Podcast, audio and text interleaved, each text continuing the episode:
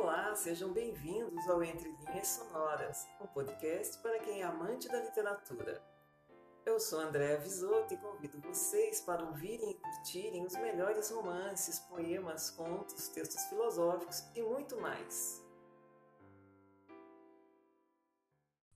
O escritor cuja obra será lida no episódio de hoje do podcast Entre Linhas Sonoras pode ser considerado um dos descobridores do Brasil pois Afonso Henriques de Lima Barreto dedicou sua obra para dar visibilidade e voz ao povo brasileiro. Com um humor peculiar e boa dose de reverência, realizou uma contundente crítica social ao Brasil que surgia após a proclamação da República em 1889. Nascido em 1881, seus escritos têm, muitas vezes, um caráter autobiográfico quando narram o preconceito racial sofrido por tantos brasileiros, como no romance Recordações do escrivão Isaías Caminha, publicado em 1909, em que a voz do autor se mistura com a do seu personagem narrador, Isaías Caminha. Inovador também no estilo literário, Lima Barreto buscou uma linguagem mais simples e coloquial ao narrar o cotidiano de negros, mulheres e trabalhadores de uma sociedade tão desigual como o Brasil que inaugurava o século XX. Sociedade que ainda insiste e teima em manter algumas estruturas sociais arcaicas e injustas. Na crônica Uma Outra, publicada em 1920, Lima Barreto se vale da ironia ao fazer uma crítica social a alguns costumes que ainda permanecem como o uso indiscriminado da palavra doutor. Apresentando um retrato da nossa sociedade, ficamos sabendo da importância do almanaque Bom Homem Ricardo, de grande circulação e influência sobre os hábitos de pessoas escolarizadas da época. Mas, afinal, o que sabe um doutor? Fique agora com a crônica Uma Outra, de Lima Barreto. É um engano supor que o povo nosso só tenha superstições com sapatos virados, cantos de coruja, e que só haja na sua alma crendices em feiticeiros, em cartomantes, em rezadores, etc.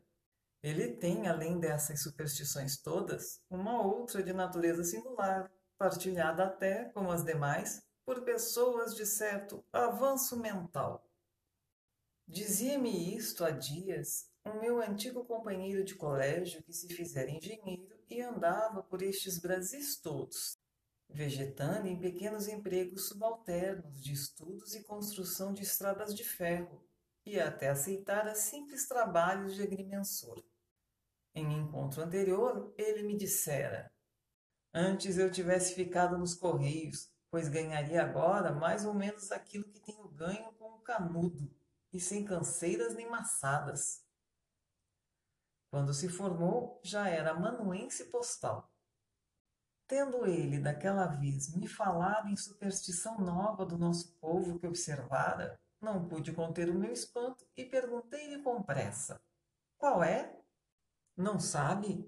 Não. Pois é a do doutor. Como? O doutor, para a nossa gente, não é um profissional desta ou daquela especialidade é um ser superior, semidivino, de construtura fora do comum, cujo saber não se limita a este ou aquele campo das cogitações intelectuais da humanidade, e cuja autoridade só é valiosa neste ou naquele mistério. É onisciente, se não infalível. É só ver como a gente do Mar do Lloyd, por exemplo, tem em grande conta a competência especial dos seus diretores, doutor, Todos eles são tão marítimos como um nosso qualquer ministro da Marinha no Vojan. Entretanto, os lobos do mar de todas as categorias não se animam a discutir a capacidade de seu chefe. É doutor e basta, mesmo que seja em filosofia e letras, coisas muito parecidas com comércio e navegação.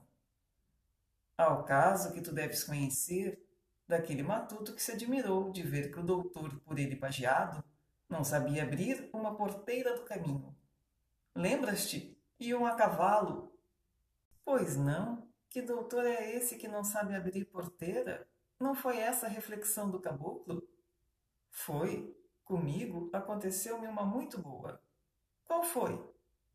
Andava eu perdido numas brenhas com uma turma de exploração. O lugar não era mau e até ali não houvera moléstias de vulto.